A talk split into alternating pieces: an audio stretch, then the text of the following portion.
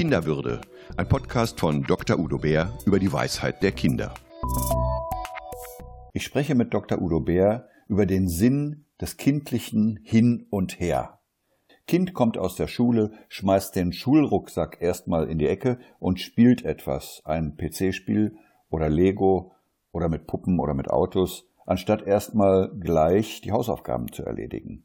Oder die Kinder nehmen etwas, fangen etwas an und greifen dann das nächste, fangen etwas anderes an, ohne dass sie das vorherige zu Ende gebracht hätten. Also so hin und her. Warum verhalten viele Kinder sich so? Was ist der Sinn und Zweck, der natürliche Sinn und Zweck dieses Hin und Her des Pausemachens? Mhm. Wir Menschen haben alle einen Rhythmus einen unterschiedlichen Rhythmus. Wir öffnen uns nach draußen, wir ziehen uns wieder zurück, wir sind aktiv, wir brauchen wieder Pause, wir äh, konzentrieren uns und wir äh, sinnieren einfach ein Gänsefüßchen blöd vor uns hin. Dieser Rhythmus ist da und den brauchen wir Menschen alle. Das Leben ist pulsierend, so zwischen den Polen von äh, Intensität und Flachheit, von Konzentration und all dem jeweiligen Gegenteil. So, das gilt für alle Menschen und dieser Rhythmus ist unterschiedlich. Manche Menschen sind Nachtmenschen und arbeiten gerne abends, manche schlafen länger, manche stehen früh auf. Hier ist es bei jedem Menschen sehr unterschiedlich. So, was Kinder jetzt uns Erwachsenen voraus haben, die leben diesen Rhythmus einfach. Wir Erwachsene haben alle ganz viel schon Erfahrungen, dass wir uns unseren Rhythmus nicht leben können, dass wir durch Arbeit und Familie und andere Anforderungen uns anpassen müssen an den vorgegebenen Rhythmus. Fängt ja schon damit an, dass die Schule immer morgens beginnt, auch wenn der Rhythmus für manche Kinder, aber auch für manche Lehrer und Lehrerinnen eigentlich so wäre, dass die erst um zehn anfangen sollten. Kinder kennen diese Einordnung noch nicht. Die leben ihren Rhythmus einfach und das ist das Hin und Her, das uns erstmal seltsam vorkommt aus der Brille der Erwachsenen. Udo Bär, gibt es denn für diese, ich sag mal, für diese Pausen, die man sich so nimmt, gibt es dafür gute Zeiten und schlechte Zeiten? Also am besten machen alle Kinder nach dem Mittagessen erstmal einen Mittagsschlaf? Nein, das ist für jedes Kind unterschiedlich. Es ist für jedes Kind unterschiedlich. Ich kenne einen Kindergarten, es gab viele in der ehemaligen DDR, da mussten die alle um 10 Uhr aufs Töpfchen und um, um 12 Uhr pinkeln und dann essen und dann mussten alle Mittagsschlaf. Also die, die waren dann brav und eingenordet, aber nicht mehr lebendig, konnten nicht mehr ihren Impulsen führen. Es gibt einen Rhythmus, der typisch wird für Menschen, für Kinder, aber der ist für jedes Kind verschieden. Und es ist wichtig, das zu sehen und das zu respektieren. Man kann dem nicht immer folgen, und dem nachgehen, aber man muss das respektieren. Das ist das Wichtige und darum wissen. Jetzt haben Sie das ja eben schon gesagt.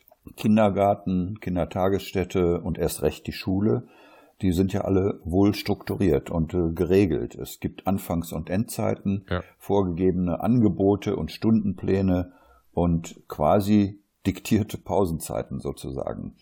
Äh, auch wann was gemacht werden soll, ist vorgeschrieben. Mhm. Wenn aber jedes Kind anders ist, jedes Kind seinen eigenen Rhythmus hat, ist denn dann nicht Kindergarten, Kindertagesstätte oder Schule eigentlich Gift für unsere Kinder?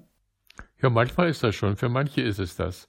Manche kommen mit dieser Umstellung, dass sie vorher vor der Kita oder vor der Schule einfach so ein bisschen freier ihren Rhythmus leben konnten und dann nicht mehr. Manche kommen damit nicht klar und haben wirklich große Schwierigkeiten. Das zeigt sich dann als angebliche Konzentrations- oder Lernschwierigkeiten, aber es sind eigentlich Probleme mit dem den eigenen Rhythmus zu leben.